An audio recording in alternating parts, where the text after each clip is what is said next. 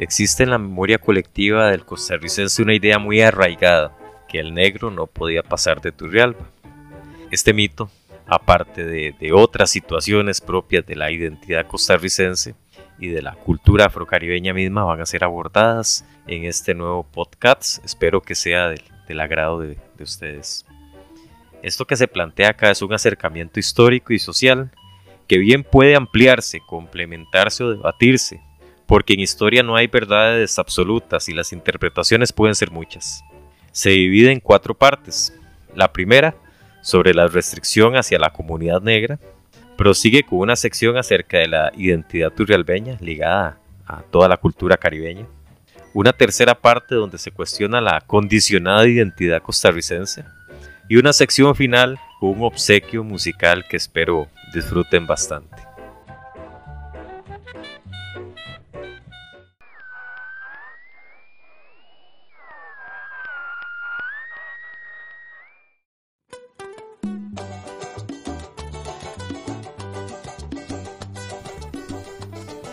Dentro del imaginario colectivo existe la afirmación que los negros no podían pasar de Turrialba.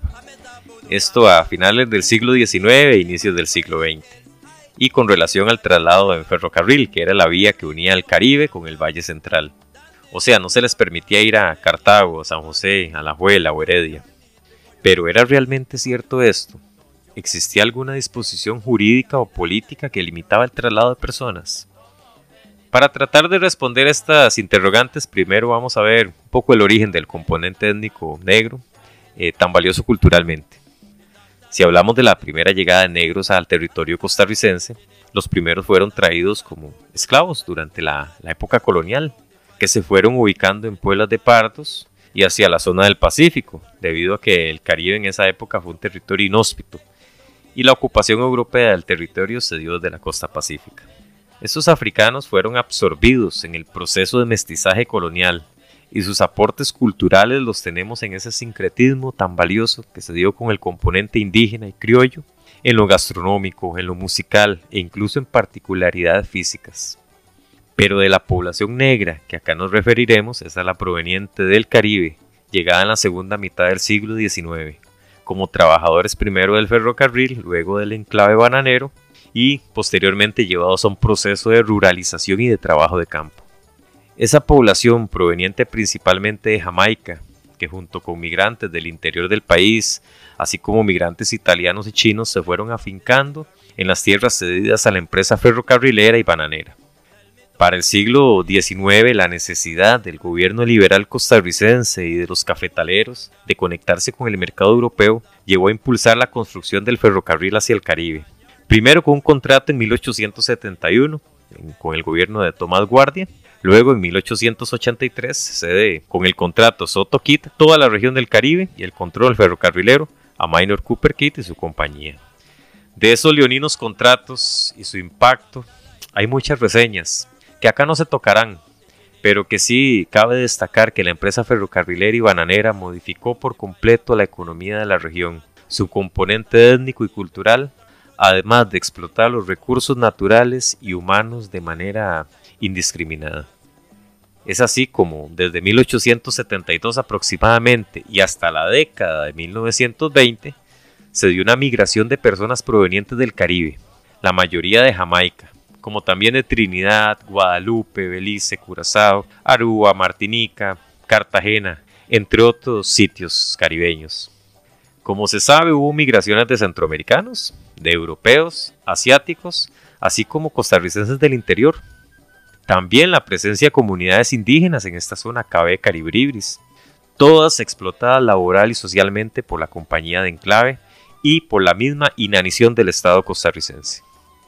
Revisando diversas fuentes en Internet, artículos históricos o la legislación de la época a través del sistema costarricense de información jurídica, eh, no encontré nada que señalara una prohibición legal para que los negros se trasladaran al Valle Central.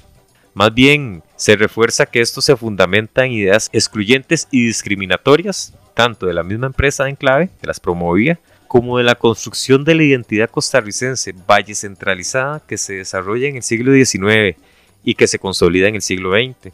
Es decir, no existe evidencia de la prohibición, pero en la realidad se ejecutó y la idea se impuso.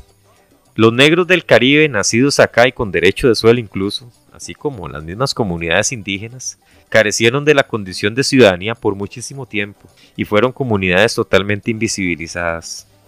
A nivel demográfico, en el censo de 1892, se señala una población de 641 jamaiquinos en la comarca de Limón. En ese momento se consideraba extranjero no solamente a los individuos nacidos fuera de la República, sino también a los nacidos en el país de padres extranjeros y que bueno, esta condición eh, persistirá por mucho tiempo. Para el censo de 1927 ya se contabilizan 18.003 negros en Limón. En ese censo no hay datos de extranjería, pero sí de la clasificación por razas, muy interesante, dividiendo la sociedad en blancos, mestizos, negros, indios, incluso en amarillos. Y es que acá es donde se localiza la mayor cantidad de, de afrocaribeños, como cita el censo. Eh, no obstante, en las otras provincias del territorio costarricense se censaron también negros, contabilizándose en Punta Arenas y San José entre 1200 y 1300 respectivamente. Si la migración negra del periodo en cuestión era en su mayoría del Caribe y hay presencia de población negra en el resto del país, es también entonces muestra de que la idea de que no podían pasar de Turrialba era más una idea discriminatoria que un asunto jurídico, porque de qué manera se podría explicar la presencia de negros en, otros puntos del, país. Ahora, para la década de 1920, el mal de Panamá o Sigatoca, que afectó las bananeras que junto con diversas situaciones y conflictos sociales implicó no solamente el levantamiento de, de, la plantación bananera en diversos puntos de Limón, Turrialba, Pejivalle, también supuso el traslado de mucha de la producción a la costa del Pacífico. Ahí sí se encuentra una sanción legal, para 1934, según la legislación, se restringe la contratación de afrocaribeños en el Pacífico. Con ese traslado productivo, en la Ley de Regulación de Zonas Bananeras, en su artículo 5, cita, queda prohibido en la zona del Pacífico ocupar gente de color. Esta condición se eliminó hacia 1949 en el contexto y los cambios posteriores a la guerra civil. En síntesis, Existe en la memoria de las comunidades caribeñas y de los costarricenses en general la prohibición hacia los negros de no pasar de Turrialba, que no se constata con una ley, sino como una acción discriminatoria, racista y excluyente.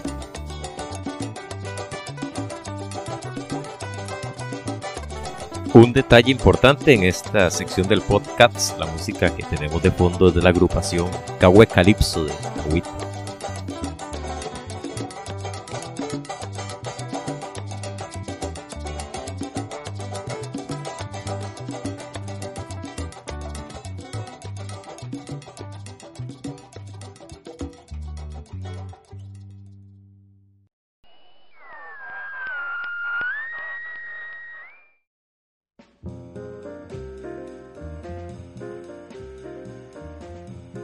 ¿Por qué esa restricción social hacia los negros iba desde Turrialba? ¿Por qué no de otro punto? ¿Qué tiene de particular Turrialba para fijar ese límite imaginario? El cantón actual de Turrialba, que junto con Jiménez, compuesta por Juan Viñas, Pejivalle y Tucurrique, componen una región que abarca el 62% de la provincia de Cartago, y es una zona que mantiene tanto elementos culturales propios del Caribe como del Valle Central. Esta región fue parte del enclave bananero, de la frontera agrícola y es el famoso sitio de las abras tan citado en la literatura costarricense. Tiene una significativa presencia cabécar y fue escasamente poblada en la época colonial. Y no fue sino hasta la apertura ferrocarrilera que se conformó lo que es el centro urbano de Turrialba, tal cual lo conocemos partiendo desde la estación del ferrocarril con un poblamiento entre los siglos XIX y XX que va desde indígenas cabécar, mestizos del resto del país, migrantes europeos, principalmente italianos, españoles y suizos, chinos, centroamericanos, colombianos y por supuesto jamaiquinos. Su geografía y clima hicieron que fuese este terruño la puerta ideal para el Caribe. Dentro de la literatura costarricense se puede encontrar varias referencias a esta condición de frontera agrícola y zona caribeña, ya sean las obras de Carlos Luis Fallas o de Fabián Dobles. Con esas condiciones sería lógico pensar que la prohibición para los negros comenzaría acá. Ahora, esta medida pues demuestra mucho del racismo costarricense, pero no podríamos limitarlos a solamente este aspecto. En la siguiente parte se va a plantear que esa idea de exclusión aplicada al negro también se realiza a diversos grupos que están fuera del ideario del modelo costarricense. Si alguno conoce a un turrialbeño va a notar algo. No nos sentimos cartagineses o cartagos, como decimos acá. Nunca se ha pretendido serlo, y no por resentimientos, sino porque se tiene una identidad particular, que se amalgamó por esa variada migración y se puede decir que el turrialbeño actual tiene en su sangre todas esas nacionalidades y grupos étnicos mezclados, y la herencia afrocaribeña está incluida en el diario vivir. Por eso aquí no es extraño eh, la mezcla de apellidos, de comidas, de gustos, de rasgos físicos. Turrialba es parte del Caribe y por eso se consideraba acá esa frontera entre el Valle Central y el Caribe mismo.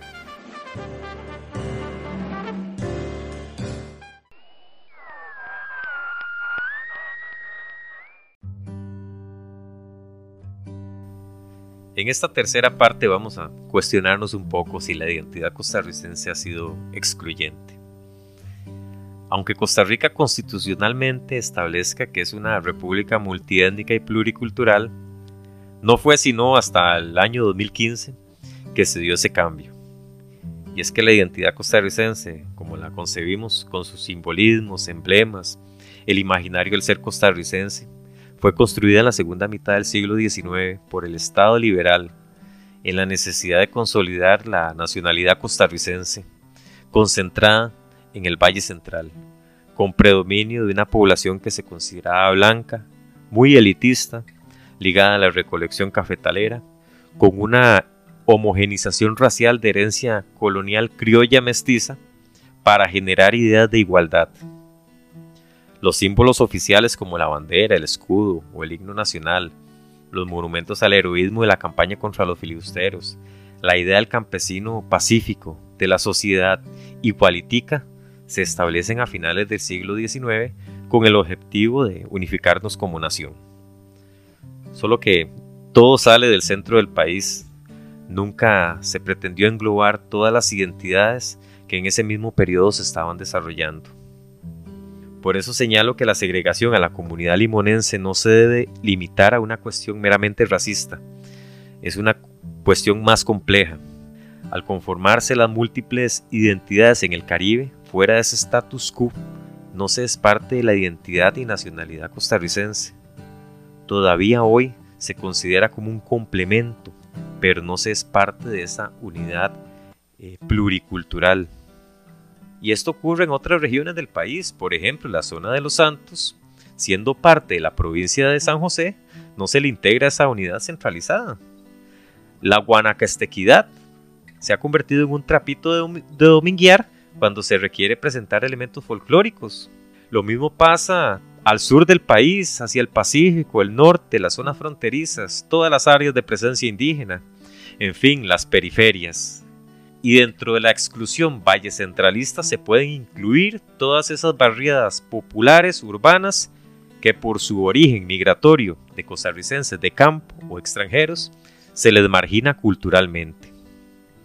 Tal ha sido esa construcción identitaria tan enmontañada que en las zonas ajenas a esta jurisdicción, como las zonas de enclave o de difícil acceso, se consideraban espacios de destierro, destinadas a los parias, a comunidades marginales, a labriegos de las abras, a delincuentes, a perseguidos políticos, a dementes. Tal vez por eso, en estas regiones periféricas, rurales, confinadas, hoy hay tanto talento artístico. Sobre quienes no son parte de ese ideal costarricense, se creó una imagen bufa, concha, con el mote de polo o maicero, del campesino que más que humilde es ignorante, torpe, poco estudiado, manipulable y dócil. Recuerdo cómo existía en el siglo pasado una serie de folcloristas que buscaban reforzar esa imagen de tico mestizo, cafetalero, con dicharejos, que desconocían de política pero le cantaban corridos a don Pepe, o entonaban música serenateada con un trasfondo machista y con un humor basado en exageraciones, que particularmente me molestaba y me chocaba, porque los sentía muy forzados y falsos. De estos folcloristas se deriva luego otra generación de actores que con representaciones teatrales y televisivas producen ese mismo cliché de campesino. Y no es que se quiera hacer un copito de nieve intocable e incapaz de reírse de situaciones que son ficticias y jocosas, ¿no? Lo que ocurre es que más que representar una broma o un chiste ocasional, esas puestas en escena refuerzan los estereotipos que ya sería bueno ir, ir cambiando. Esta misma discusión se puede dar con los elementos simbólicos de la identidad nacional. No se pretendería acá promover algún fraccionamiento de lo que es el ser costarricense. Una nación sin un heroico Juan Santa María, sin un culto a la negrita, sin una bandera tricolor o un himno con marcha militar y letra de batalla no se podría concebir. Aunque haya personas que no pregonen con esto, esos son elementos que sí son parte de, nuestra identidad como nación. Lo que se pretende, eso sí, es hacer una propuesta de, integrar las diferentes identidades locales como parte de un todo más complejo y entender que los desplazamientos humanos implican un cambio cultural y que eso nos enriquece como nación no es copiando modelos ajenos, ni modas, ni tendencias ideológicas o políticas. Es entender que las identidades se van modificando constantemente, que la cultura misma es así, dinámica en la base, porque de la convivencia social se logra esa riqueza cultural.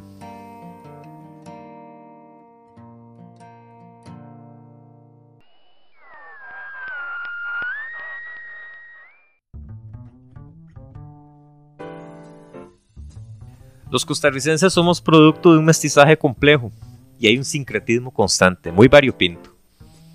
Que el negro no pudiese pasar de Turrialba es uno de los varios ejemplos de discriminación hacia los habitantes de las periferias, promovidas desde el centralismo político.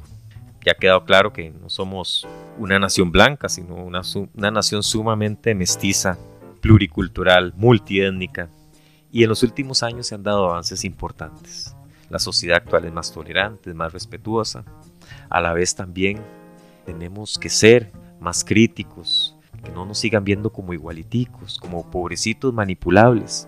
Hay que seguir impulsando la cultura desde todos los diferentes ámbitos, todas las manifestaciones artísticas, incorporarlas en esta unidad identitaria del costarricense. Y bueno, sobre lo caribeño que somos los turrialbeños, es palpable en la ciudad y en los barrios nacidos a partir del ferrocarril, en las comunidades de Santa Rosa, de Peralta, eh, en los antiguos pueblos linieros. Y como no hay mejor forma de conocer una cultura que en la cocina, es ahí donde vemos esa influencia caribeña en la parte gastronómica. Y es que se puede afirmar que en Turrialba el rice and bean es el platillo típico. No hay soda, restaurante o casa donde el fin de semana no se consigue el plato limonense más emblemático.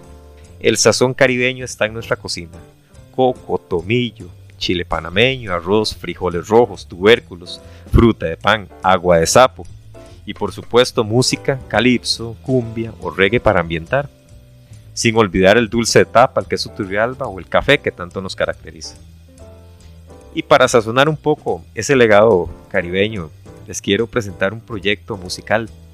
Los amigos de Yumecatón, una de las agrupaciones de calipso turrialbeñas, y que en su perfil de Facebook nos dan una explicación de este particular nombre. Dice, los afrodescendientes llegaron a Turrialba provenientes de Jamaica para la construcción del ferrocarril. El barrio La Cecilia era conocido como Yumecatón o Jamaica Town o Calle Los Negritos, porque estuvo habitada por esas familias afrodescendientes. Como homenaje a la herencia afro, al tren y su importancia, se tomó ese nombre para bautizar este proyecto musical, Yumecatón. Para cerrar este podcast, les quiero compartir una de sus canciones en vivo, Mr. Mac llegó la hiel, tomada del Festival Internacional Walter Ferguson en Cahuita. Y en la letra de Llegó la hiel le rinden un homenaje al estimadísimo siquirreño Joseph Black Ray, que lo pueden encontrar acá en Turrialba, vendiendo patí, plantintá, tártaras, pambón, agüesapo, pan de negro y que es amigo de todos. Les invito a acceder al perfil de Yumecatón Calipso también. Y bueno, muchas gracias por llegar hasta acá. Espero que estas apreciaciones hayan sido de su agrado. Entonces los dejo aquí con, con este buen calipso turrialbeño. Muchísimas gracias.